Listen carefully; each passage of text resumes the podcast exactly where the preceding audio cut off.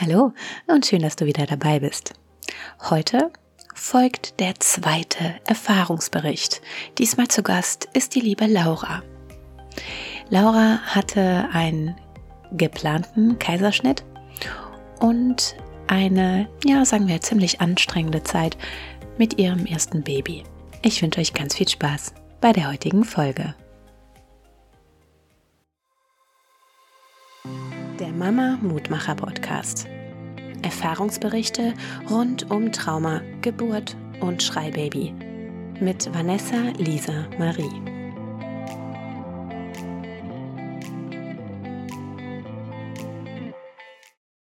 Zu Gast bei mir ist heute die liebe Laura. Laura, stell dich doch den Zuhörerinnen und Zuhörern einmal kurz vor. Ja, hallo, ich bin Laura, 24 und ähm, ich komme aus dem schönen Erfurt und äh, bin vor sechseinhalb Monaten zum ersten Mal Mama geworden von ähm, einem kleinen Sohn. Und ähm, ja, ich würde sagen, es liegt schon sehr aufregende Monate hinter uns. Äh, ich freue mich jetzt heute da ein bisschen drüber zu quatschen und ähm, ja, danke für die Einladung. Sehr gerne. Nimm uns doch auch gerne einfach mal ein kleines bisschen mit durch deine Schwangerschaft. Wie hast du deine Schwangerschaft erlebt? Also eigentlich sehr positiv. Ähm, es gab auch, ich hatte keine Komplikationen. Also ich war wirklich, außer mal so ein bisschen Sodbrennen, komplett beschwerdefrei. Ich habe auch, ähm, vielleicht ist das aber auch mit das Problem, dass ich sehr lange gearbeitet habe, weil ich halt bei mir im Familienunternehmen tätig war und ähm, naja, da findet man jetzt nicht so leicht den Absprung. Und ähm, der krasse Cut war dann halt kurz vor der Geburt, als ähm, so drei Wochen vorher klar war, dass ich einen geplanten Kaiserschnitt bekommen muss, aus äh, medizinisch notwendigen Gründen. Und dann habe ich quasi alle Hammer fallen lassen, weil dann äh, wusste ich, okay, das sind jetzt die letzten zwei Wochen, die ich habe, ohne Baby, mit Bauch. Ähm, jetzt lasse ich es wirklich mal bleiben. Ähm, ja, also die Schwangerschaft an sich sehr positiv, endet aber mit diesem krassen Cut, wo ich wusste, also wo ich so eine Art Deadline einfach dann auf einmal hatte. Ja. In, in der wievielten Woche warst du, als das jetzt rauskam, dass du einen Kaiserschnitt brauchst? Um, ich glaube, 36. oder 37. Woche müsste das gewesen sein. Also es war wirklich kurz vorher. Und ich habe mich ja auch nie damit auseinandergesetzt. Also ich habe für mich gedacht, okay, ähm, wenn das unter der Geburt passiert, weil es dann sein muss, dann ist das so. Aber geplant und alles, was man sich rundherum so ausgemalt hat, wie die Geburt losgeht oder wie das wird, das war ja auf einmal weg. Das heißt, du warst zur Vorsorge bei deiner Gynäkologin oder bei deinem Gynäkologen und dann hat man festgestellt, dass das Baby nicht auf natürliche Weise zur Welt kommen kann.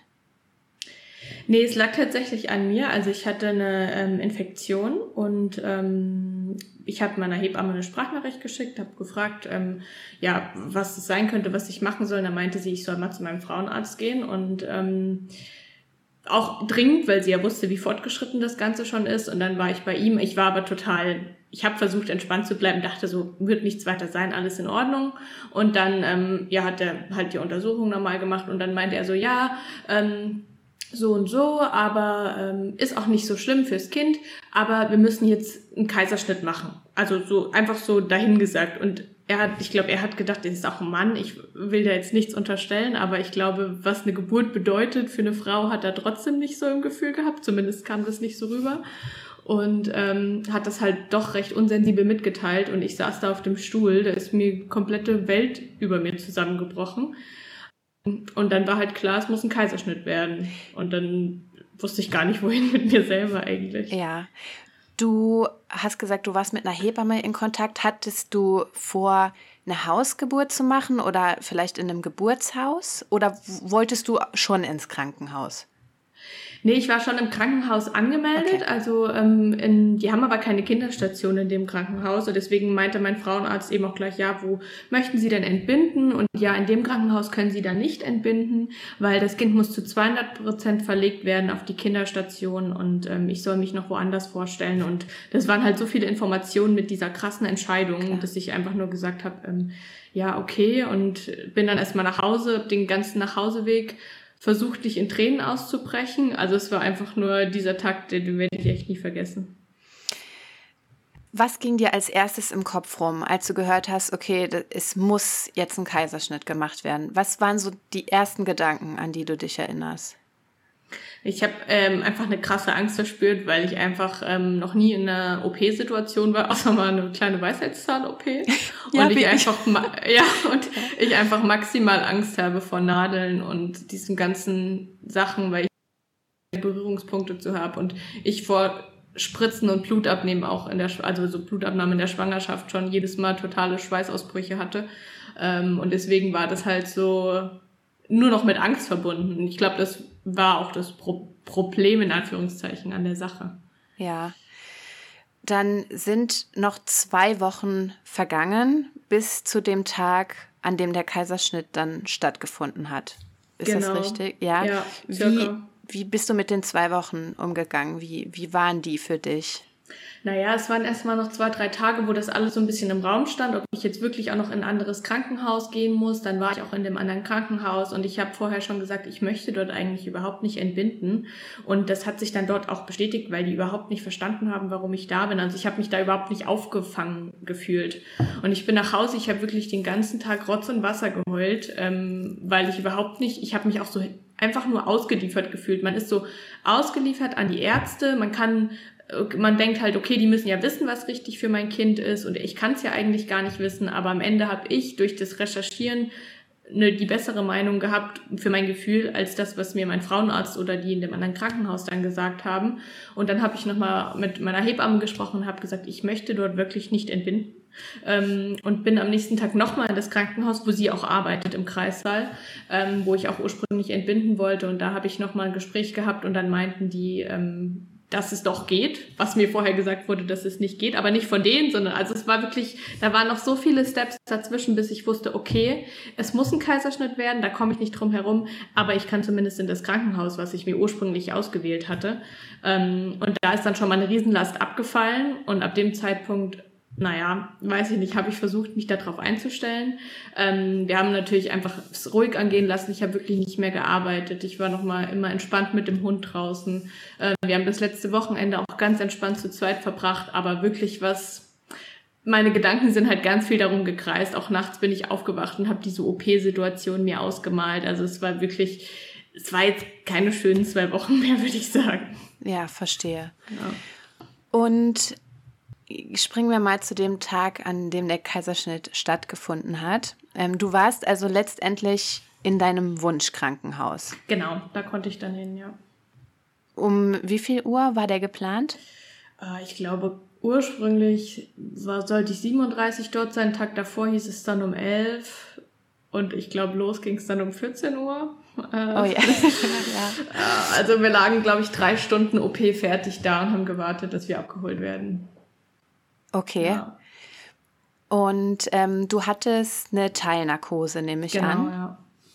Wie hast du den Kaiserschnitt letztendlich empfunden? Also du hattest große Angst ja. davor. Hat sich das bestätigt unter der OP?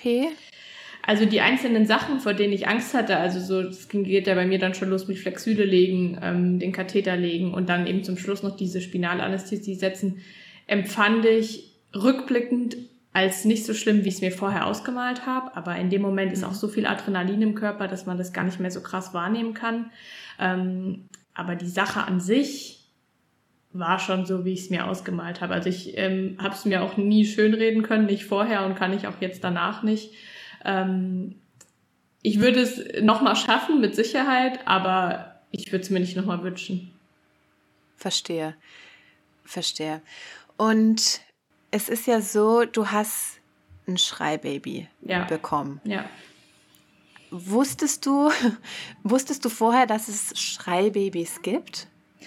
Also War dir das ein Begriff? Schon, ja. Ich wusste, dass es das gibt, aber ähm, naja, ich habe gedacht, ich habe gedacht, entspannte Eltern, entspanntes Kind. ja. Und ich kann sagen, es stimmt nicht. Also äh, habe ich irgendwie nicht damit gerechnet, dass uns das vielleicht treffen könnte. Wann hast du gemerkt, dein Baby schreit mehr als andere? Also um es wirklich zu verstehen, hat es schon eine Weile gedauert. Ich weiß nicht, das ist ja so der Klassiker, wie jeder dann erstmal durchgeht, aber wir probieren Lefax, ach, er hat Bauchschmerzen, ah, Kümmelzäpfchen, keine Ahnung, was man alles so macht.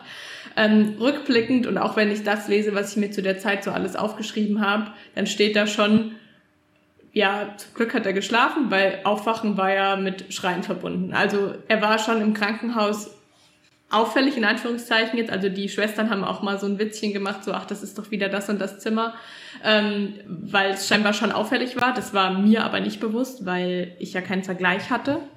Ähm, das war ja nun unser erstes Kind und ähm, es hat schon eine Weile gedauert, bis wir das wirklich verstanden haben, dass wir einfach für ihn da sein müssen in seinen Schreiphasen und er keine Bauchschmerzen hat und er, es ihm körperlich auch gut geht. Ja, wie bist du damit umgegangen? Wie hast du dich gefühlt? Beschreib mal so ein bisschen, wie es einer Mama geht, die ein Baby zu Hause hat, das sehr viel schreit.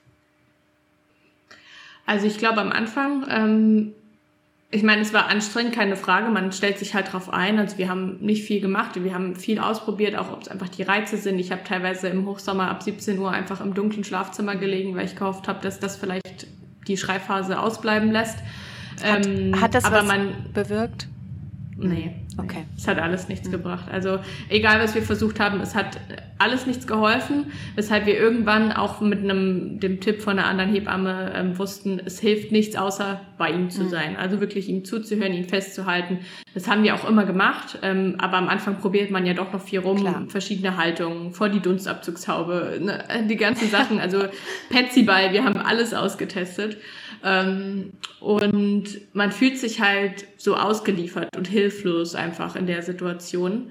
Ähm, am Anfang aber doch noch so ein bisschen, man, man fragt sich ja trotzdem immer, ob irgendwas sein kann ja. mit ihm. Und irgendwann ähm, ist man, also es ist ein langer Prozess, finde ich, aber irgendwann ist man an dem Punkt, da hat man es akzeptiert, dass es eben so ist. Ähm, aber man passt halt auch den Alltag einfach krass dem an. Also ich habe halt, wenn ich auch alleine war, dementsprechend früh Abendbrot gegessen. Ich habe meinen Wassergriff bereitgestellt, dass ich dann einfach mit ihm auf der Couch liegen konnte, bis er fertig war. Und wenn er fertig war, ist er ja eingeschlafen und dass ich dann ihn auch schlafen lassen konnte und da einfach sitzen konnte und denken konnte, okay, wir haben es für heute wieder geschafft. Also man passt sich halt krass der Situation an. Würdest du sagen, du hast dich isoliert in der ersten Zeit? Absolut. Wir sind, äh, wir sind immer noch, für mein Gefühl sind wir immer noch isoliert. Ja. Ja. Uns geht's genauso. Ja, also. es ist, ja, es ist schon, ich glaube, das können Eltern, die kein Schreibaby haben, so gar nicht nachvollziehen, dass die normalsten Dinge für uns unmöglich ja. sind ist auch, also ich habe vorhin auch in Vorbereitung hier auf unser Gespräch darüber nachgedacht, auch allein mal einkaufen zu gehen. Ich habe dann überlegt, wie ja. oft war ich eigentlich schon einkaufen. Ich kann es an einer Hand abzählen, glaube ich. Und das sind jetzt sechseinhalb Monate. Ist, ja, das ist echt. Und andere fliegen mit ihren Babys in Urlaub oder gehen am Wochenende in einen Café, ja. ne, setzen sich dahin.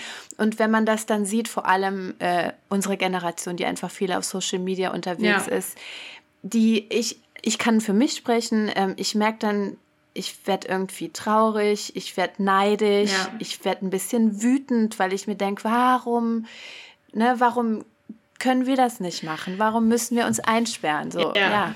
Was, und ähm, was auch manchmal dann dazu führt, dass man versteht, dass man ein anderes, das heißt, ist ja gar nicht negativ, aber dass man trotzdem ein anderes Baby hat, das sind dann eben in solchen Gesprächen, weil wir sind, wir waren tatsächlich so bei Babymassagekurs und sowas, da haben wir aber die ersten zwei, drei Mal den Raum verlassen müssen, weil er komplett geschrien hat und sich da drin überhaupt nicht mehr setteln konnte. Das ist besser geworden, weil wir immer wieder in denselben Räumlichkeiten waren.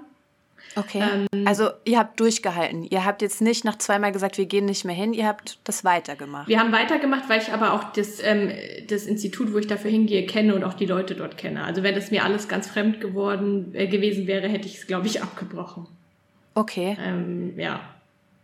Und dort wurde sich dann halt auch so drüber unterhalten, dass ja die entspannteste Zeit, um mit einem Baby Urlaub zu machen, so ist, bevor sie aktiv werden. Und ich habe, also ich habe nichts gesagt, weil ich so dachte, ja, das ist der Unterschied, dass man das ja. überhaupt, du brauchst nicht irgendwo, ich brauche auch jetzt noch nicht irgendwo hinfliegen. Also ja, das kann man, glaube ich, wirklich nur nachvollziehen, wenn man das selber so erlebt hat. Ich verstehe es zu 100 Prozent. Wir haben auch alle Pläne, die sowas betrifft, also Urlaub oder Unternehmungen, erstmal noch dahingehend ja. verschoben, dass wir sagen, wir warten, bis er mindestens ein Jahr ja, alt ist. Ja, ja. Also das ist, das ist gerade so unsere Vorstellung davon, wann wir damit starten ja. können. Hat, habt ihr neben Babymassage noch, noch andere Kurse probiert oder gemacht? Also wir sind dann, wir haben direkt fließend Übergang zu P-Kip gehabt. Das ist aber auch ungefähr das gleiche gewesen, so vom Inhalt her. Und da muss ich aber sagen, es sind immer dieselben Räumlichkeiten, es ist dieselbe Kursleiterin, er kennt auch schon eins, zwei von den anderen Mamas, die da dabei sind. Dadurch ist es so, glaube ich, nicht so neu für ihn, wie wenn wir jetzt jedes Mal in eine andere Räumlichkeit gehen würden, um so einen Kurs zu machen. Wie groß waren die Gruppen? Jetzt in denen ihr da? Sieben, acht Leute, also recht, ja. recht überschaubar. Und war da noch ein anderes Baby dabei, das so laut war wie, wie deins? Nee. Also ich habe einmal erlebt, dass ein Baby auch so geschrien hat, aber es war auch noch sehr, sehr klein. Also ich denke, es ist einfach ein bisschen Reizüberflutung gewesen in dem Moment. Äh, aber so krass nicht. Auch nicht von den Erzählungen her. Also wenn da am Anfang so eine Runde gefragt wird, wie geht's euch denn, was ist so los bei euch? Und ähm, das ist auch so ein Zeichen, woran man erkennt, ähm, ja, ich glaube, wir sind gerade in einem Schub, weil er lässt sich nicht ablegen. Und wenn ich in diese Oje, ich wachse App reinschaue, diese Anzeichen, die da für einen Schub stehen, das ist ein Dauerzustand. Also klar kann ich an dem, an dem, an der App sehen, okay, scheinbar sind wir gerade in der Entwicklungsphase, aber ich könnte das jetzt nicht sagen, wir sind im Schub, weil das, was da steht, das ist halt immer so. Ja, das habe ich bei uns auch sehr schnell festgestellt, ja. dass, dass man die Phasen äh, bei so einem Baby ganz schlecht irgendwie unterscheiden ja, kann. Genau. Ja, genau. Wie würdest du sagen, hat das Baby eure Beziehung beeinflusst? Hat, hat sie es beeinflusst und wenn ja, inwiefern? Also ich, wir haben auf jeden also sie hat es sicherlich beeinflusst. Ich glaube, ein Kind beeinflusst natürlich sowieso eine Beziehung. Das kann man nicht, ja. äh, nicht vermeiden. Das kann man sich vorher auch nicht ausmalen, wie das dann tatsächlich wird. Ähm, auf jeden Fall ist es eine krasse Herausforderung, die man meistern kann. Und ähm, es ist halt, glaube ich, unglaublich wichtig, Verständnis füreinander aufzubringen. Ähm, ja, ich würde langfristig sagen, es hat es positiv beeinflusst, einfach weil wir, weil uns das extrem zusammengeschweißt hat und weil wir auch weil man das Gefühl hat, dass nur der Partner weiß, wie es halt wirklich war. Weil alle Menschen erleben ja das, das eigene Baby nur mal so ausschnittsweise. Und ja. nur man selber ist 24 Stunden am Tag zusammen und kann halt, hat so jede, jede Lebenslage von der Geburt über diesen Kaiserschnitt äh, zu diesen ganzen ersten Monaten zu den Heulanfällen ähm, alles zusammen erlebt. Und wenn man es geschafft hat und auch jetzt, wir haben immer noch äh, nicht easy peasy, aber trotzdem sind wir schon krass daran gewachsen. Also das muss man schon ganz klar sagen. Sehr gut. Ja, das ist, das wünscht man sich ja, ja auch, genau. Ne? Dass, ähm, dass es zusammenschweißt. Ich, ich habe auch von Fällen gehört, da ist eben genau das Gegenteil eingetreten, ja. dass man sich voneinander entfernt, weil man einfach der Schlafmangel äh, macht einen ja. zum, zum, zum Monster. Monster. ja. äh, ne? Aber umso schöner ist, äh, ist es dann zu hören, dass bei euch eben alles, ja, schön, also, ne, was heißt schön war, aber dass es euch zusammengeschweißt hat einfach.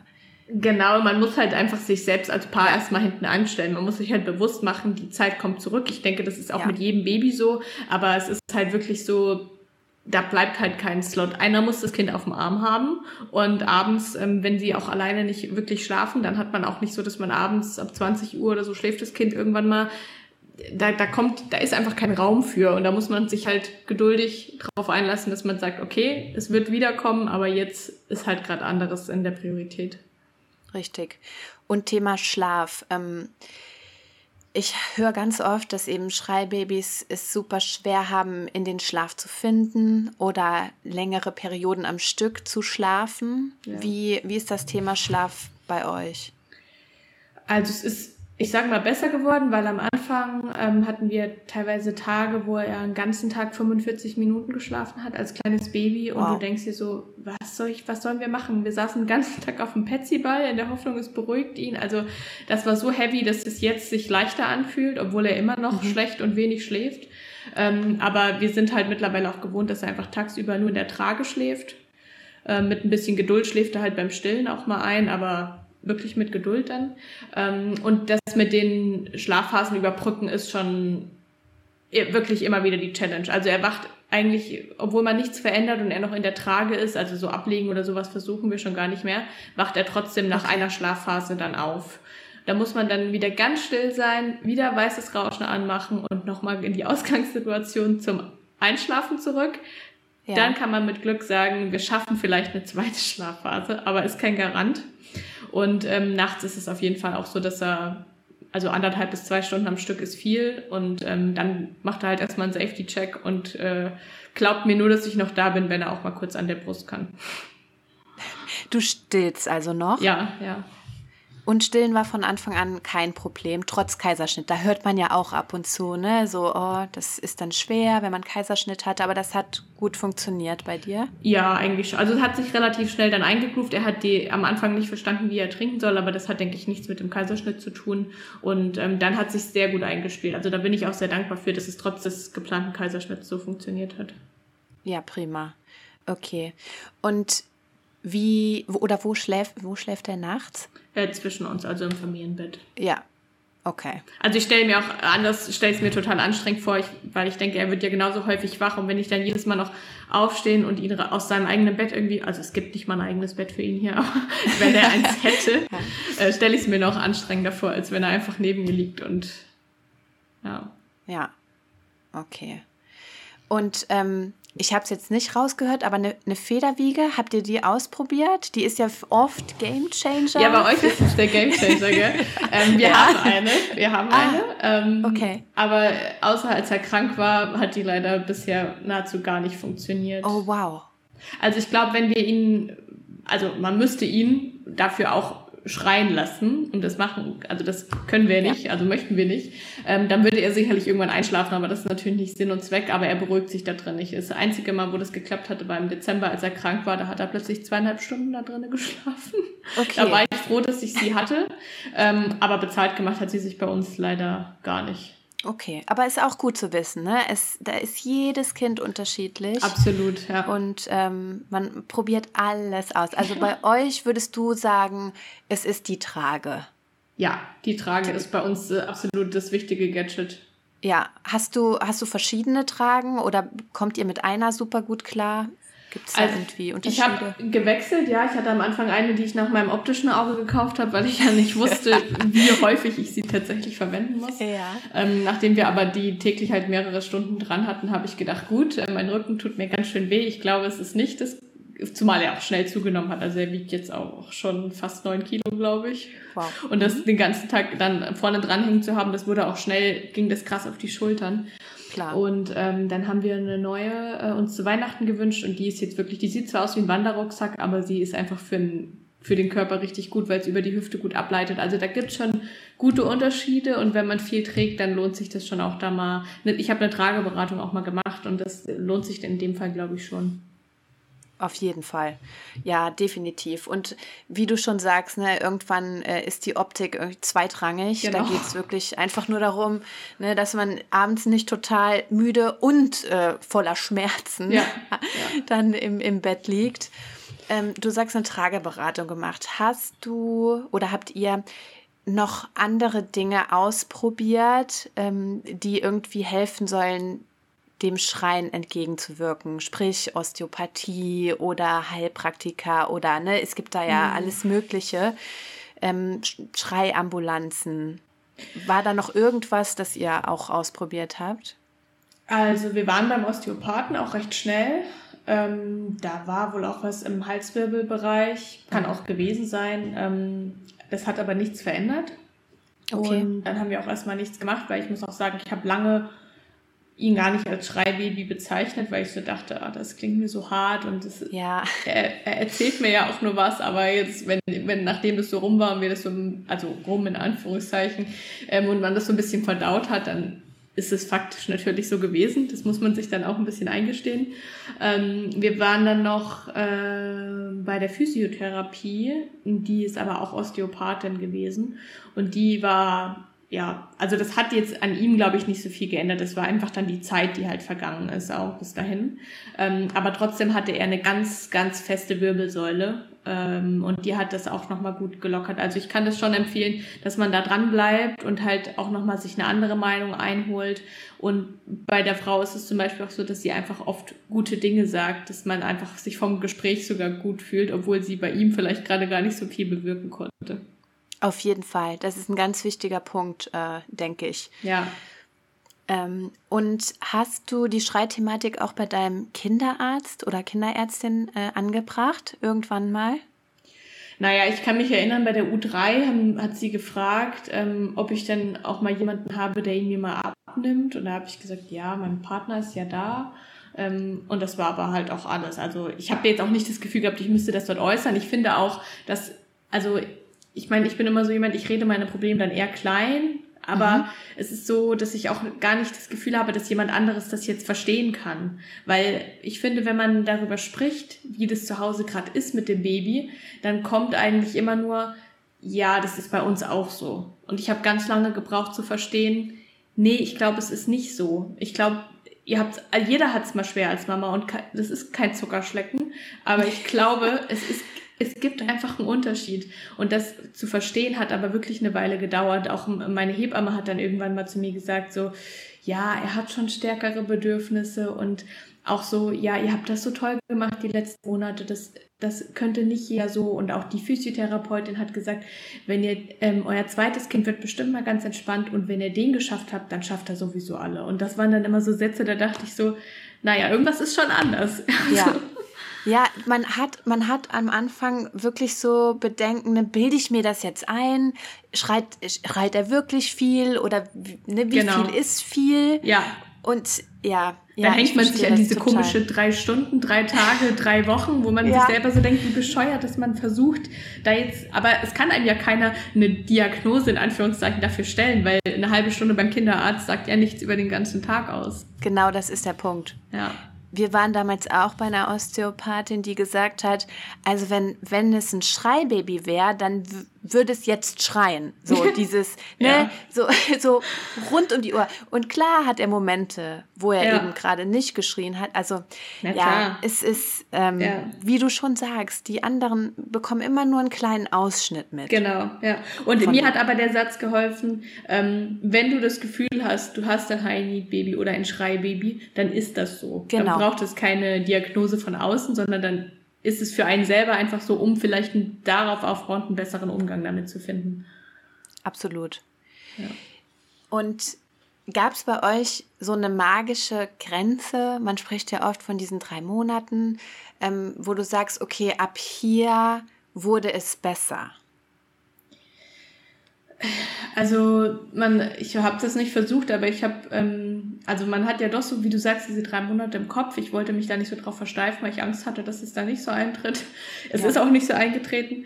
Ähm, also ich glaube, es waren schon vier Monate, die er auf so jeden Abend eine Schreiphase hatte. Ähm, davon war es halt, wo es besonders schlimm war, war das auch morgens und tagsüber. Wo es nicht so schlimm war, war es eben immer konsequent abends diese Zeit. Ähm, und es hat sich dann so ein bisschen ausgeschlichen, dass er ähm, jetzt abends, also er hat nicht mehr so eine krasse Schreiphase, aber er ist einfach nach wie vor ein Baby mit erhöhten Bedürfnissen. Wenn ihm was nicht passt, dann meldet er das sofort in höchsten Tönen.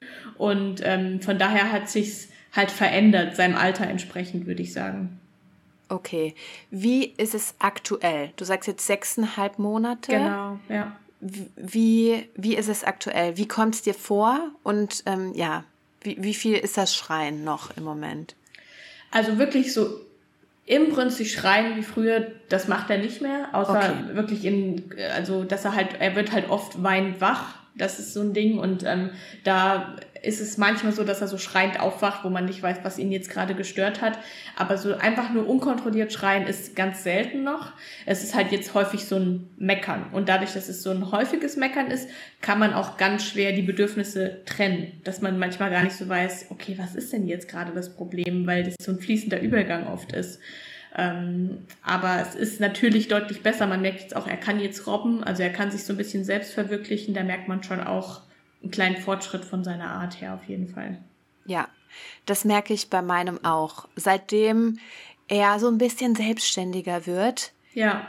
wird er zufriedener. Genau, ja. Ne? Also dieses nur noch, die, nur rumliegen und, äh, und sich die Welt angucken, reicht irgendwann nicht mehr. Ja.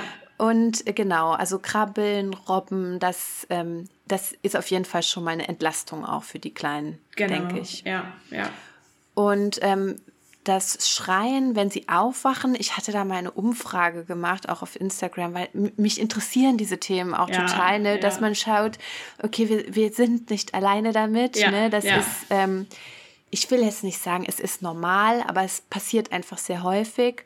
Was ich gehört habe, was es sein kann, ähm, ist zum Beispiel, wenn sie gerade in die Windel machen.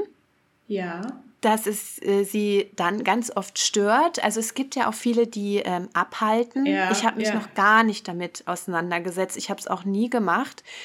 Aber ähm, das ist eine Theorie, die ich mal gehört habe, ja. dass sie dann eben ähm, ja einfach gerade Wasser lassen und eigentlich sind Babys aber sehr reinlich, mhm, ne? also mhm. keine Nestbeschmutzer und dass genau. sie das dann eben stören kann in dem Moment. Das habe ich auch ähm, in dem äh, Artgerecht-Buch ist das ja auch Thema mit dem Abhalten. Das habe ich gelesen, aber das hätte ich mir zum Beispiel bei bei dem Baby überhaupt nicht vorstellen können, sowas noch zusätzlich zu machen, mhm, weil jedes auf dem Wickeltisch liegen war ja mit Schreien verbunden. Wenn ich ja. dann zusätzlich noch ausziehen muss, damit er jetzt vielleicht in eine Schüssel oder ein Töpfchen macht, das ist Katastrophe. Ja, ist, ist eine Theorie, ist eine Möglichkeit, ja, ja, die das ja. Schein erklären könnte. ne? ich, Man versucht da ja immer alles, wie du sagst, weil ähm, meiner quengelt halt auch am Tag recht viel. Ja, so. Und es ist bei uns, glaube ich, einfach häufig auch die Müdigkeit. Mhm. Er schläft zu kurz, zu wenig, ist dann häufiger müde und quengelt dann mhm. dementsprechend mehr am das Tag. Das denke ich auch häufig, ja. Das ist einfach leider so ein Teufelskreis. Ich habe aber eine Empfehlung, die habe ich von einer anderen ähm, Mama empfohlen bekommen. Ich ja. weiß aber nicht, ob ich die App jetzt sagen kann, aber es ist auf jeden Fall eine App und ich habe am Anfang ähm, gar keine große Hoffnung da reingesetzt, weil ich so denke, ach, eine App, die kennt doch jetzt mein Baby nicht besser als ich. Ähm, aber man trägt dann ein, wann er geschlafen hat und wie lange und die nächste, das nächste Schläfchen wird dann danach ausgerichtet. Und, Doch, ähm, sag mal, sag mal, wie die heißt. Ich glaube, das würde schon einige interessieren. Also mich äh, die, interessiert. Die heißt Nepper, also N-A-P-P-E-R. Ja, und okay. Die hat wirklich noch mal ein bisschen was verändert, weil man erstens schon so einen gewissen Rhythmus hat. Und wir haben auch konsequent ihn dann einfach nach zwei Stunden dachten wir so, naja, jetzt müsste er müde sein, jetzt soll er mal schlafen. Und ich denke aber häufig, er ist dann schon auch eingeschlafen, aber ich denke, der Schlafdruck war trotzdem vielleicht nicht so groß, dass er dann auch länger schläft. Und ähm, mit der App haben wir ihn jetzt halt wirklich häufiger auch mal länger wach gehalten, weil dadurch, dass er so viel meckert, weiß man ja auch immer nicht, meckert er jetzt, weil er müde ist oder meckert er einfach, weil er halt gerade meckern möchte oder es ist, dann weiß man immer gar nicht so, wo man anfangen soll und dann denkt man, okay, er ist müde, er soll jetzt schlafen.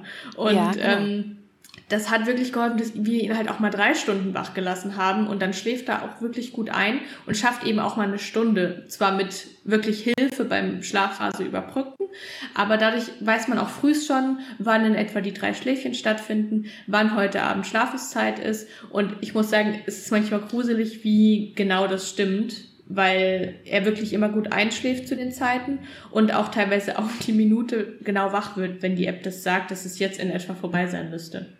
Also es ist wirklich gut. Spannend. Ja. Spannend. Da, dafür bin ich jetzt dankbar für ja. den Tipp. Ich glaube, ich, viele Zuhörerinnen auch. Ja. Also ähm, danke an die Mama, die es mir empfohlen hat, weil ich weiß, sie hört sich das hier bestimmt auch mal an.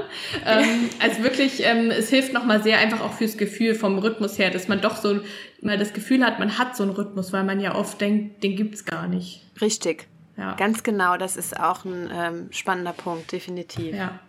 Würdest du sagen, ihr habt einen routinierten Tagesablauf?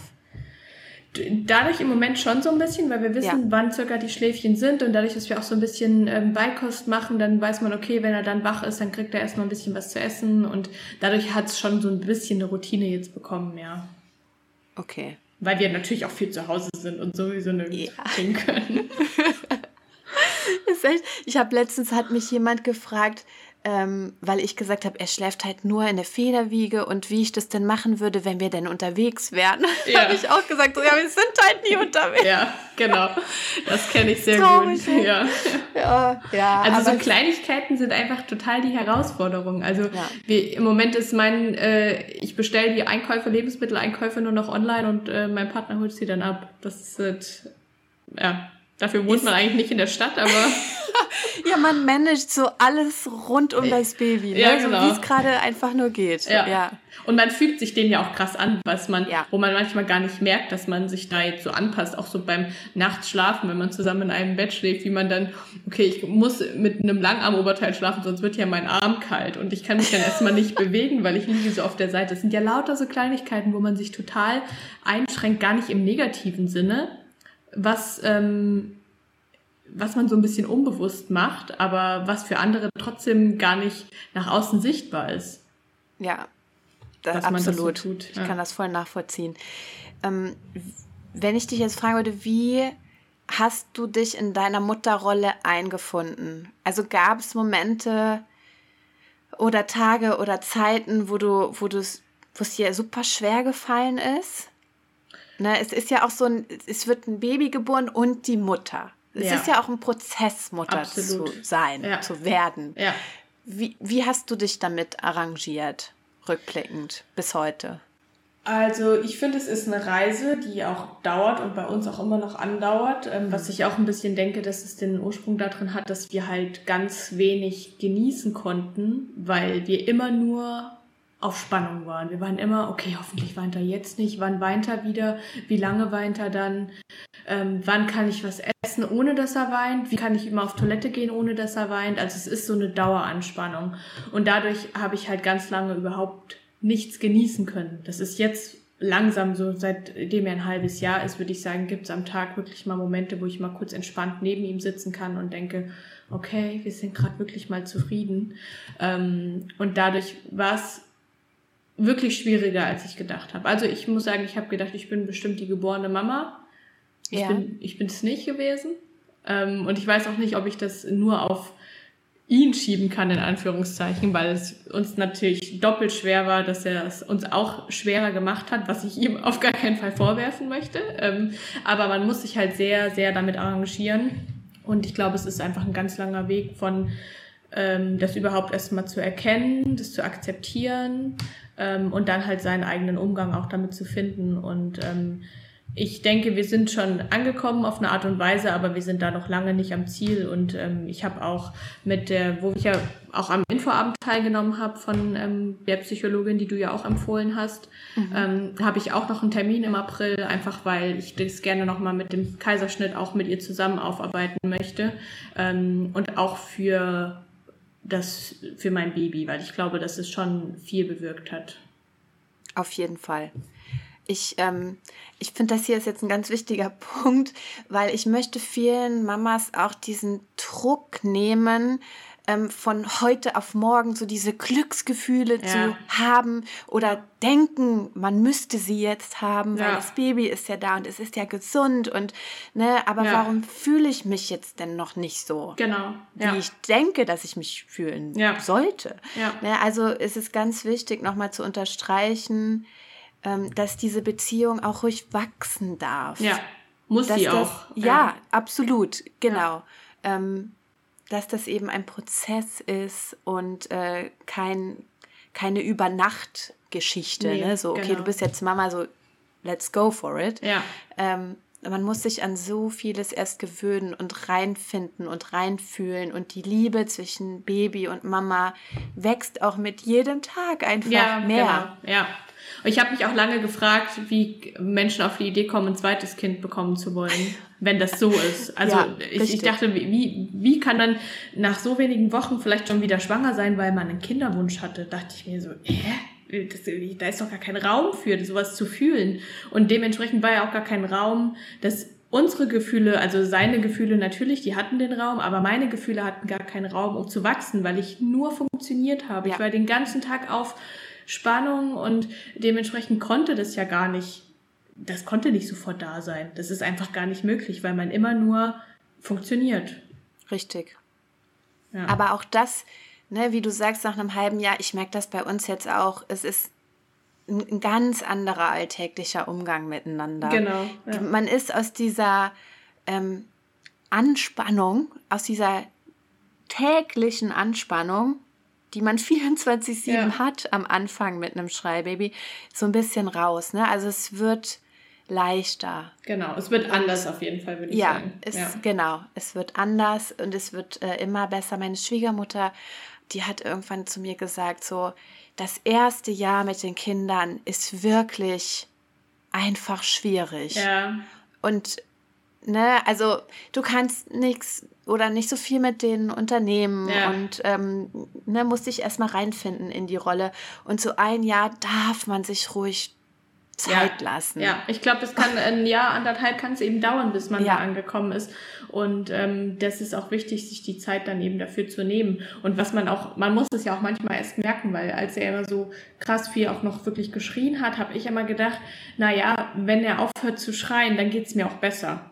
Und dann irgendwann war ich an dem Punkt, wo auch von außen so die Stimmen kamen, ach, es ist ja schon viel besser geworden. Und ich habe auch so gedacht, Herr, er schreit ja gar nicht mehr so viel, aber ich fühle mich trotzdem nicht besser. Also es ist auch wichtig, da halt auf sich zu achten, weil man hängt natürlich ganz, ganz eng zusammen mit dem Kind.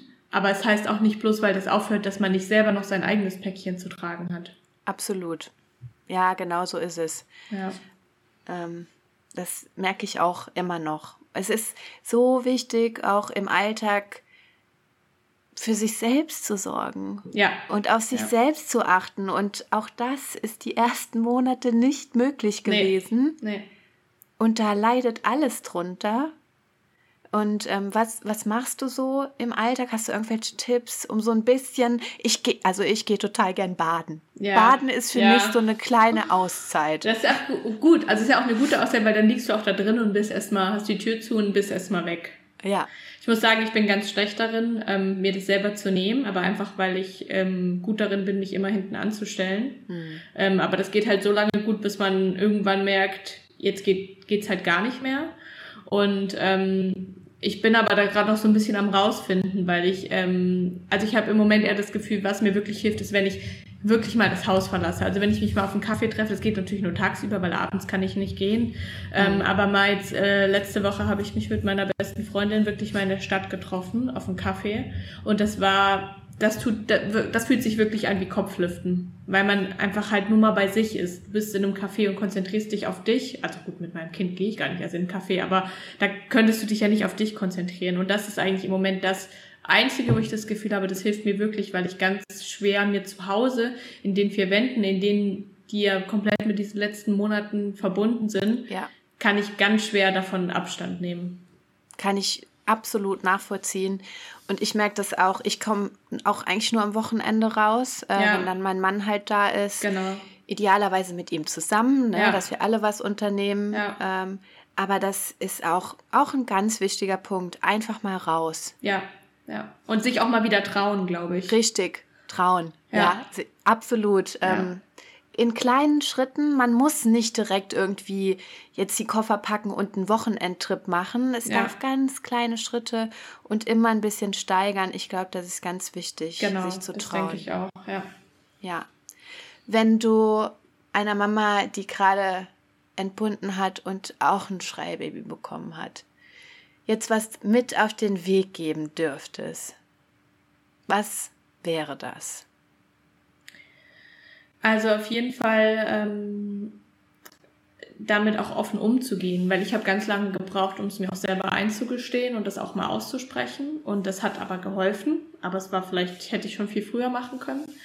Ähm, und ja, sich so ein bisschen, ich meine, man muss es halt alles erst lernen, aber wirklich wegkommen von diesem, können Bauchschmerzen sein und dieses und jenes, diese ganzen typischen Tipps, sondern wirklich auf die Intuition zu hören, weil das Gefühl sagt einem eigentlich schon die ganze Zeit, das sind keine Bauchschmerzen. Ja. Und man versucht trotzdem alles. Also das, und am Ende ist es leider wirklich so, dass nur die Zeit hilft. Das, Ja. das hilft nichts anderes.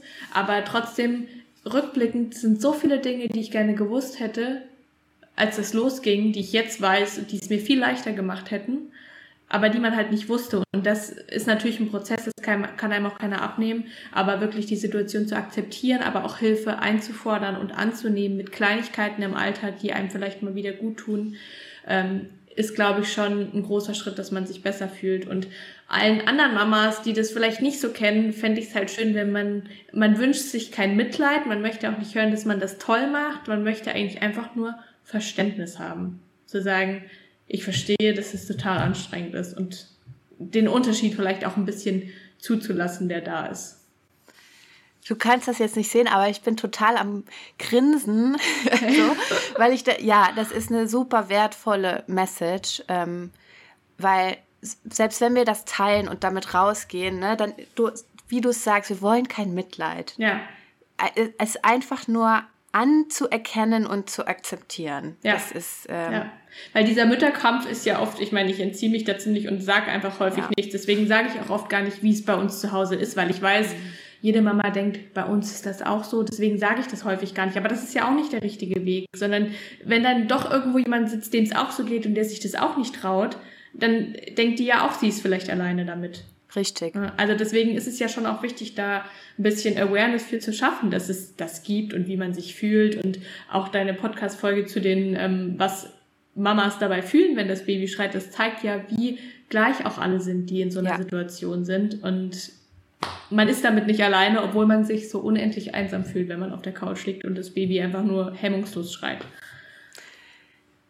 Das ist ein sehr schöner Abschluss Ja. zu unserer heutigen Folge. Auch wenn ich noch eine Stunde weiter mit dir Absolut. rede. Es ist immer so, ne, man, wenn Ja. man so Verbündete gefunden hat und man hat ein Thema, äh, über das man sich austauschen kann, dann könnte man echt den ganzen Tag darüber Ja, sprechen. absolut. Das ist auch äh, Fluch und Segen zugleich, aber es ist trotzdem schön, den Austausch zu haben. Absolut, genau. Äh, ja, lasst euch gesagt sein, ihr seid nicht alleine, auch wenn man sich unfassbar einsam fühlt in diesen Momenten, vor allem nachts, wenn man nicht schlafen kann und ähm, ja, wenn es einfach wieder super anstrengend ist. Es geht ganz vielen genauso. Liebe Laura, danke, dass du heute dabei warst. Sehr gerne, danke für die Möglichkeit. Und ja, ich wünsche euch alles, alles Gute. Vielen Dank, euch natürlich auch. Dankeschön. Vielen Dank, dass ihr auch heute wieder dabei wart. Wenn euch die Folge gefallen hat, dann lasst mir doch gerne eine Bewertung da und teilt sie gerne mit Mamas, von denen ihr denkt, sie könnten davon profitieren. Ich wünsche euch ganz viel Kraft für den Mama-Alltag und bis zum nächsten Mal.